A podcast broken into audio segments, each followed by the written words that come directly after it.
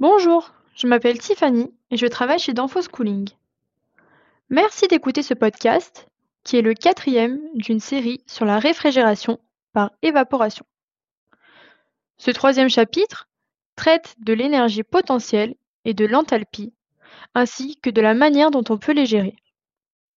Nous avons brièvement abordé le transfert d'énergie, c'est-à-dire le transfert de l'énergie loin des choses que vous souhaitez refroidir, et dans le fluide frigorigène, qui transférera à nouveau l'énergie obtenue hors de l'environnement.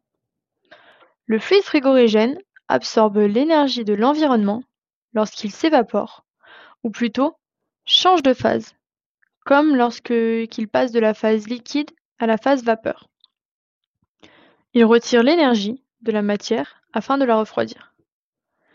Ce qui se produit, c'est que les molécules présentes dans le fluide frigorigène s'évaporent et prennent un volume beaucoup plus important, parfois jusqu'à 100 fois plus grand, en fonction du fluide frigorigène. La même molécule aura donc 100 fois plus d'espace pour se déplacer. Cela signifie à nouveau que les molécules peuvent se déplacer comme elles le souhaitent et autant que leur énergie accumulée leur permet. Cela signifie également que le fluide frigorigène, dans sa phase gazeuse, peut à nouveau être comprimé. Grâce à la compression, le volume est à nouveau réduit. Cela signifie que la libre circulation des molécules est désormais restreinte. Pendant que le fluide frigorigène refroidit, il repasse alors sous forme liquide. Cela signifie également que l'énergie obtenue par le processus d'évaporation est maintenant dissipée dans le refroidissement du condenseur, probablement dans l'air. L'énergie, ou plutôt la capacité à retenir l'énergie, est appelée l'enthalpie.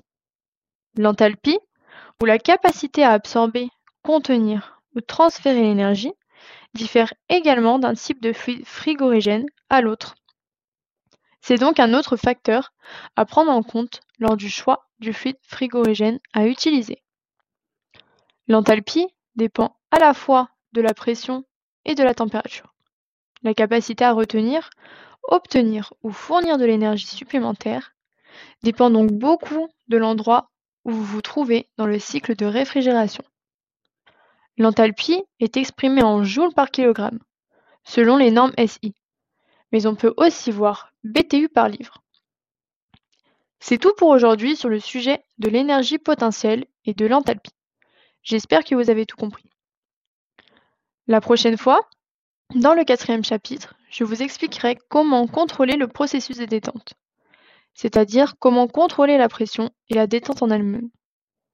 Ce podcast vous a été présenté par Danfoss Cooling. N'hésitez pas à nous rendre visite sur le site danfoss.fr où vous pourrez entre autres vous inscrire gratuitement à toutes nos formations en ligne ainsi qu'à notre newsletter afin de rester informé de nos dernières actualités comme les prochains podcasts.